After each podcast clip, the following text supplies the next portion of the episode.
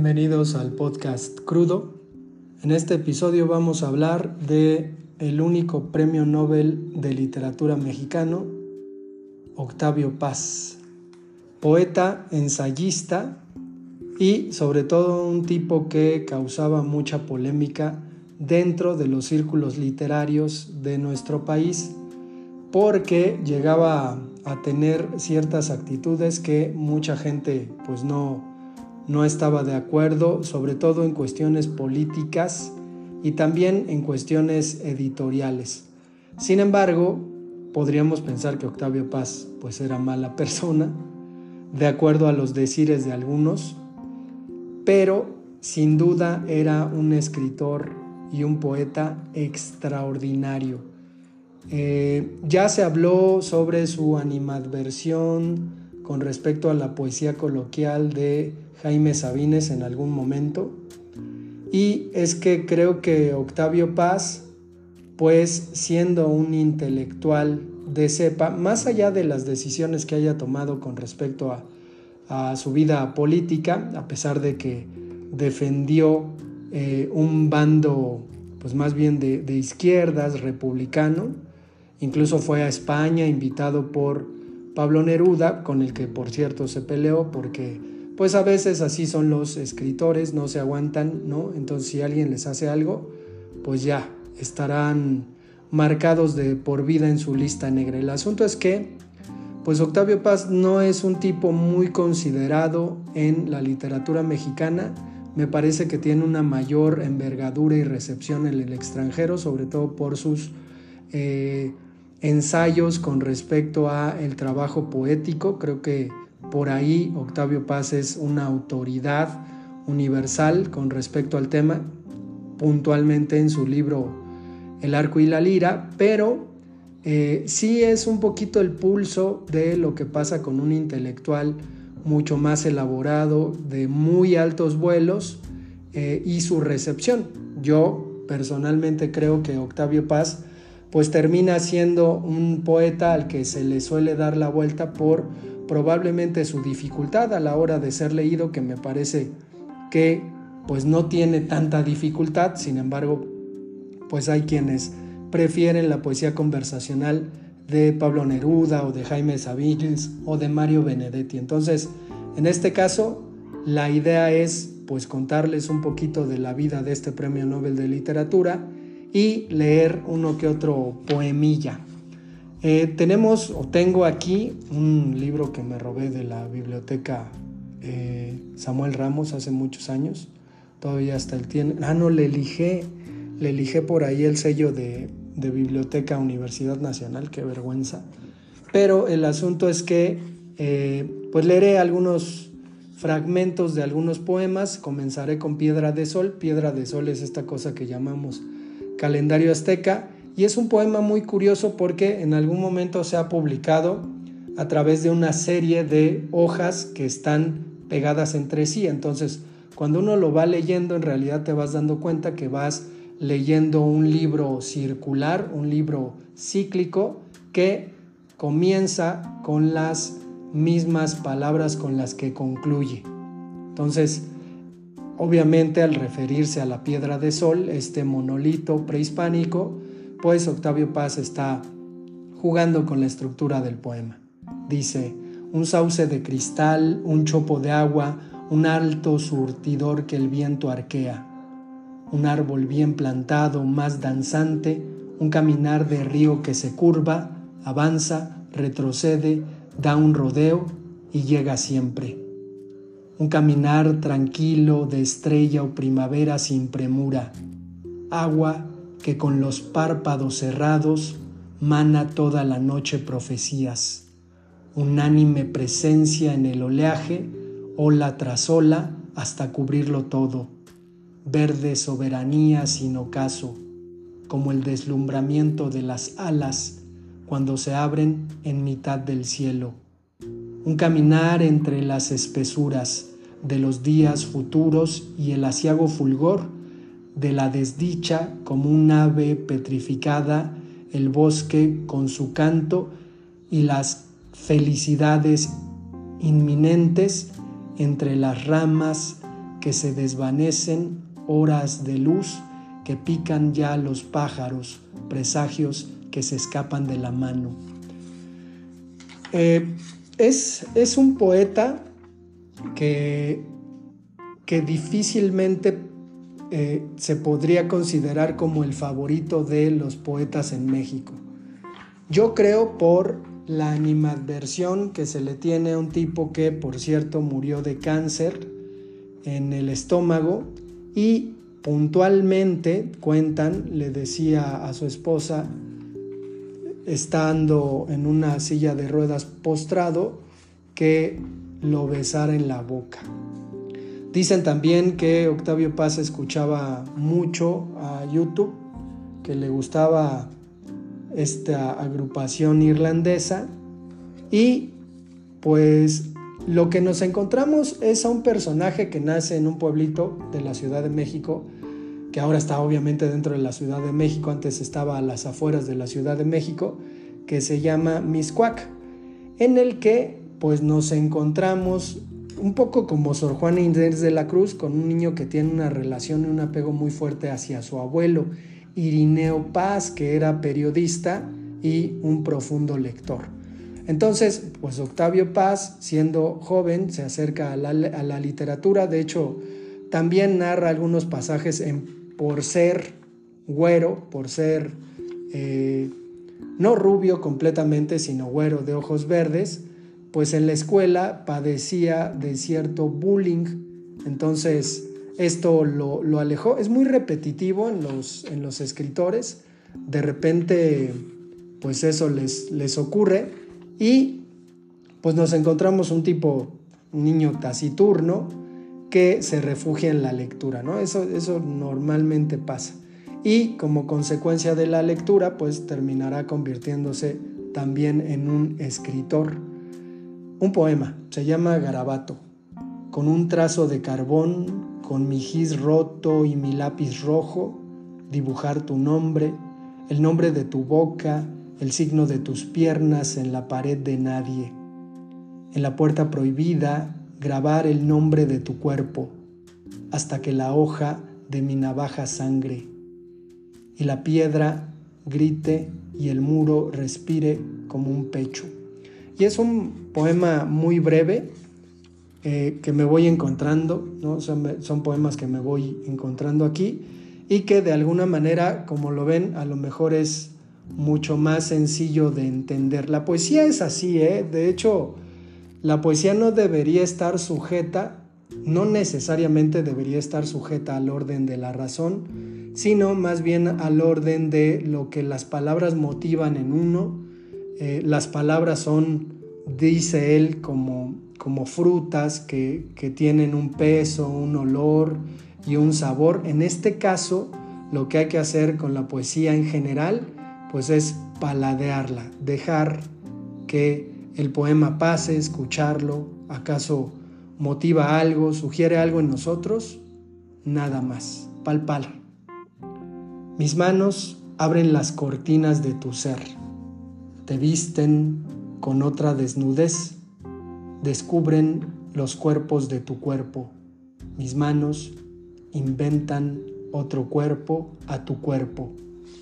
Y pues obviamente está ahí el tema erótico, el tema amoroso, que es muy dado a los, a los poetas tocar. Bueno, Octavio Paz muy joven va a conocer a Elena Garro y a partir de una invitación que le hace Pablo Neruda a este poeta muy joven para que vaya a España por los problemas que hay con respecto a la inminente guerra civil, eh, pues para que se adhiera a algunas jornadas republicanas, hay que decir que en 1934-35 muchos intelectuales viajaron a España con la idea de pues hacer valer a la República y también de impedir que pues hubiera una dictadura como terminó ocurriendo. Entonces, al parecer Octavio Paz y Pablo Neruda se encontraron allá. Obviamente Pablo Neruda era más grande que Octavio Paz, pero eh, pues por ahí aparece Octavio Paz, conoce Europa, que también es, es, un, es una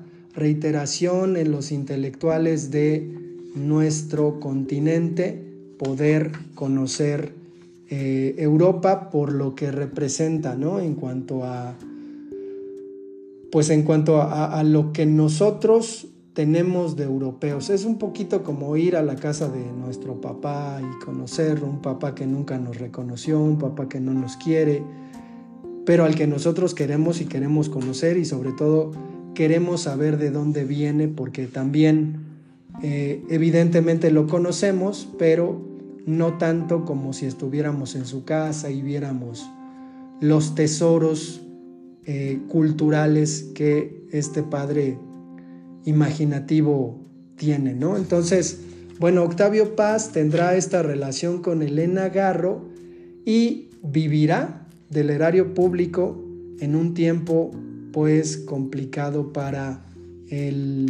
el, país, sobre todo por lo que pasará después del 68, ¿no? Hay que decir que México se convierte en una, en una economía eh, importante, ¿no? La industrialización con el cardenismo, el auge de estos presidentes licenciados, hacen que Octavio Paz pues, ande por el mundo gozándola bien, incluso llegará a ser embajador en la India, conocerá por ahí mucho la India y escribirá un libro de inspiración hindú o sánscrita que se llama El monogramático. Entonces, pues Octavio Paz le va bien, ¿no? Le va, le va bien, es en este asunto de las agregadurías culturales, pues no creo que haya tenido ningún problema, escribe una obra muy grande, tiene también una obra ensayística. Hay que decir que eh, dentro de toda su experimentación poética, pues también va a darle un poquito por ahí. Tiene un poema que se llama Blanco. Entonces tiene una obra muy grande, muy, muy grande y reconocida de alguna manera.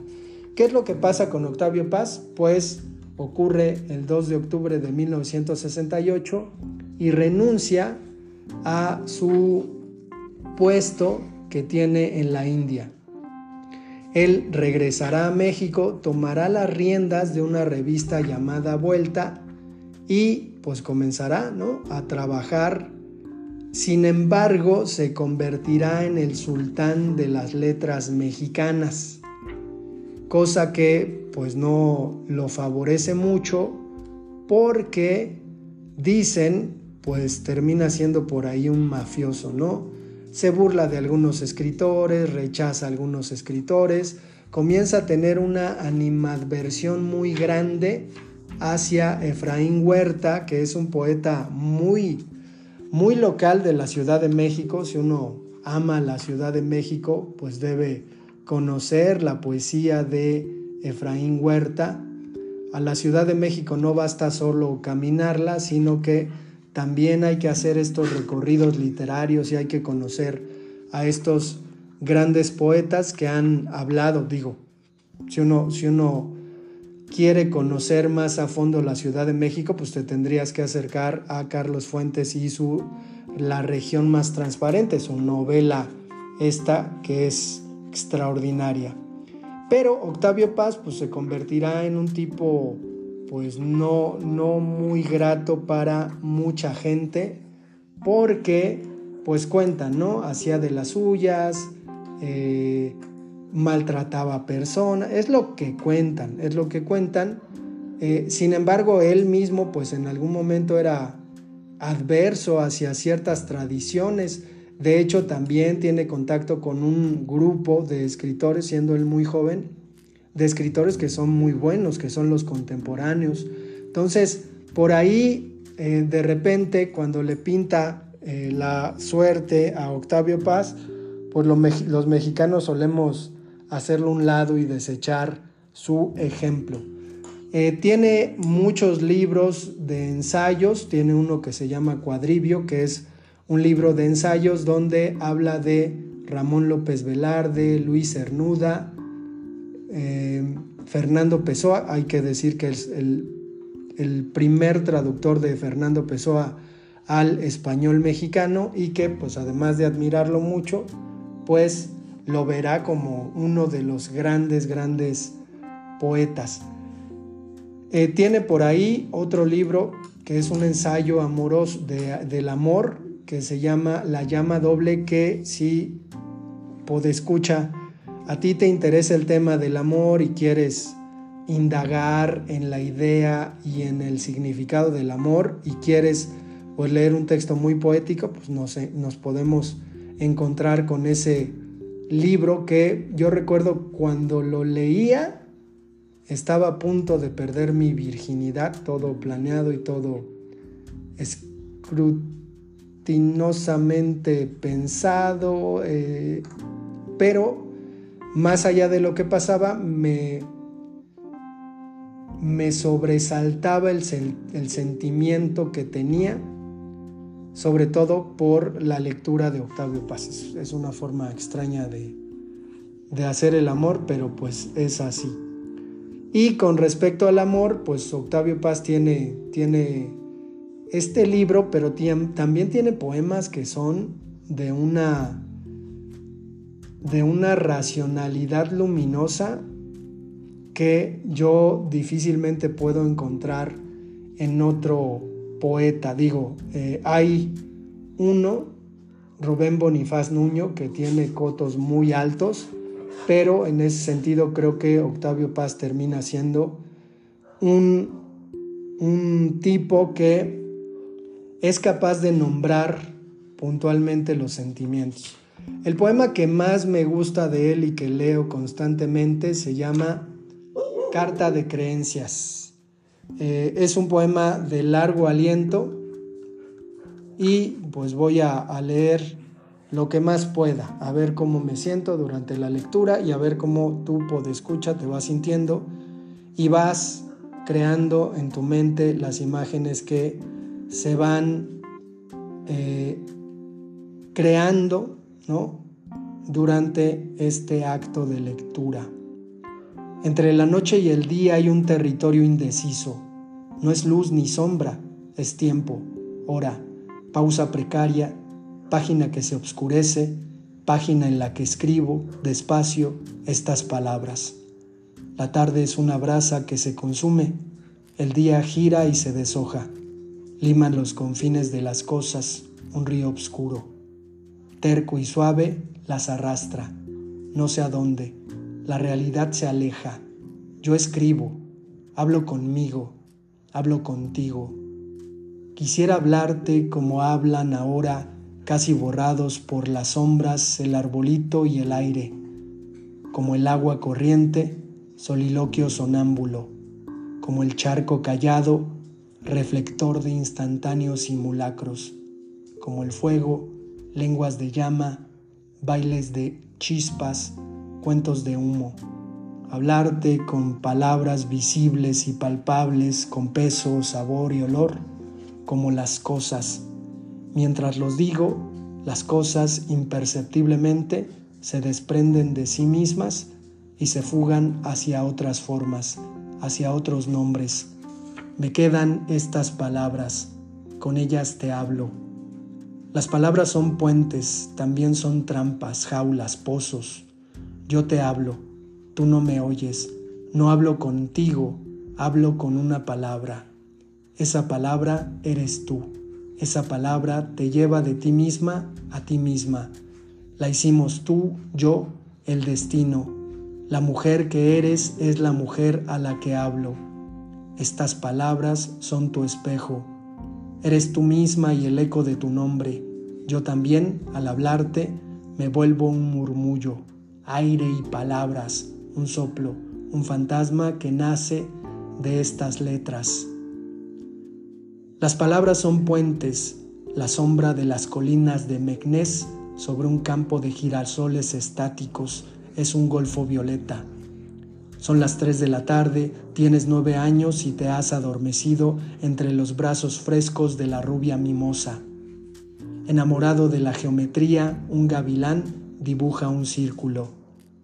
También en el horizonte la mole cobriza de los cerros, entre peñascos vertiginosos, los cubos blancos de un poblado, una columna de humo sube del llano y poco a poco se disipa, aire en el aire, como el canto del muecín que perfora el silencio, asciende y florece en otro silencio. Sol inmóvil, inmenso espacio de alas abiertas, sobre llanuras de reflejos, la sed levanta almínares transparentes, tú no estás dormida ni despierta, tú flotas en el tiempo sin horas. Un soplo apenas suscita remotos países de menta y manantiales. Déjate llevar por estas palabras hacia ti misma.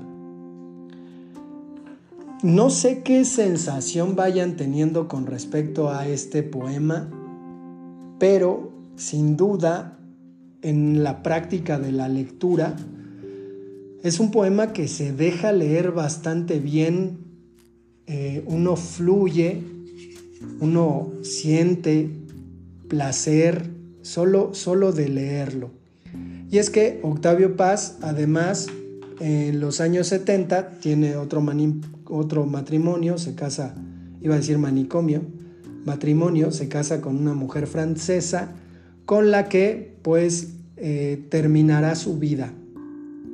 ¿Qué es lo que pasa? Pues en 1992 recibirá el Premio Nobel de Literatura y junto con otros autores latinoamericanos que lo han ganado, en este caso pues antes de él lo ganó Gabriela Mistral, lo ganó Miguel Ángel Asturias, lo ganó Gabriel García Márquez y el propio Pablo Neruda, son pocos en realidad los latinoamericanos que se han ganado esta distinción, pues va a recibir el premio y su discurso pues es completamente anodino, comodino con respecto a eh, los europeos, ¿no? A diferencia del discurso que dio eh, el propio Gabriel García Márquez, pues es algo inimaginable, muy cómodo para los europeos, ¿no? Que se vayan limpios después de que uno tiene la oportunidad de decirles lo que quiere. Entonces, en ese sentido, por ahí va el reproche que se le tiene a Octavio Paz.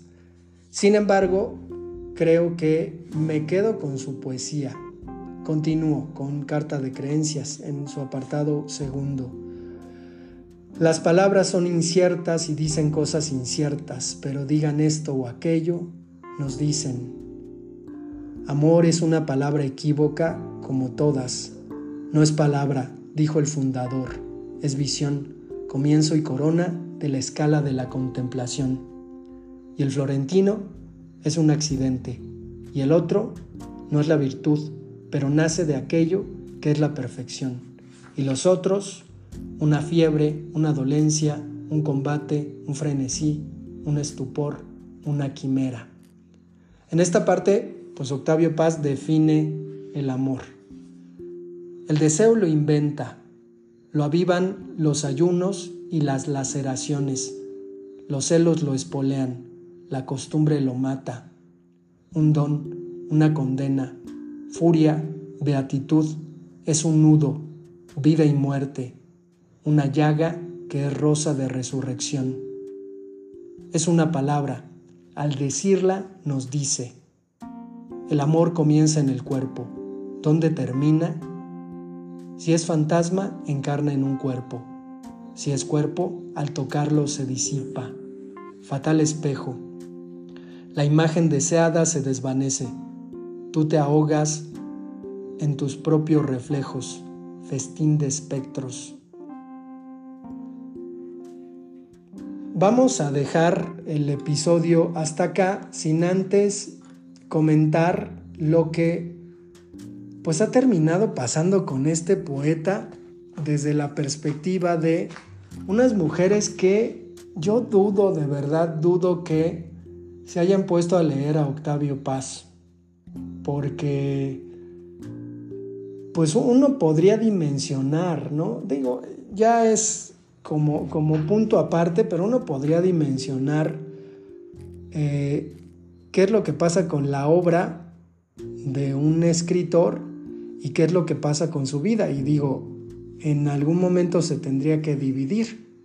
La poesía es una propuesta estética y probablemente sea lo mejor que el escritor tiene para darle al mundo. Sin embargo, en, en esta cuestión desmitificante, sobre todo que ha surgido en la historia, pues me parece que eh, se intenta desmitificar y se intenta desechar la obra de un gran escritor por sus actos. Bueno, ¿qué es lo que ocurre?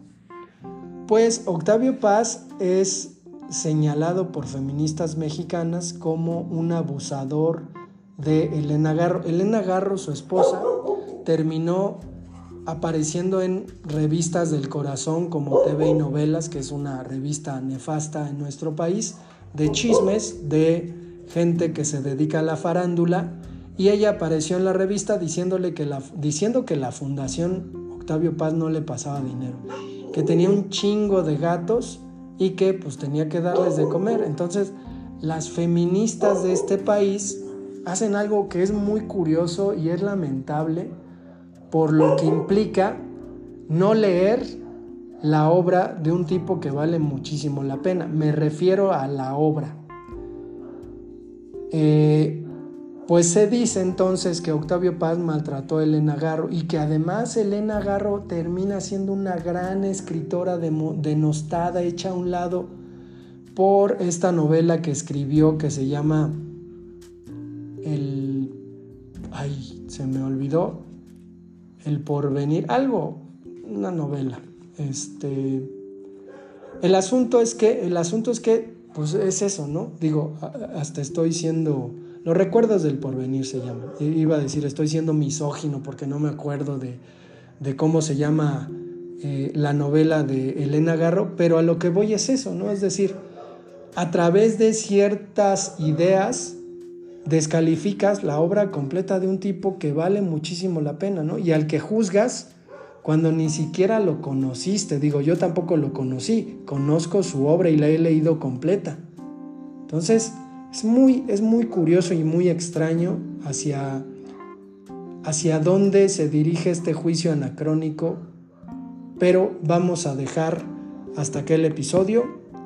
Nos escuchamos en el siguiente.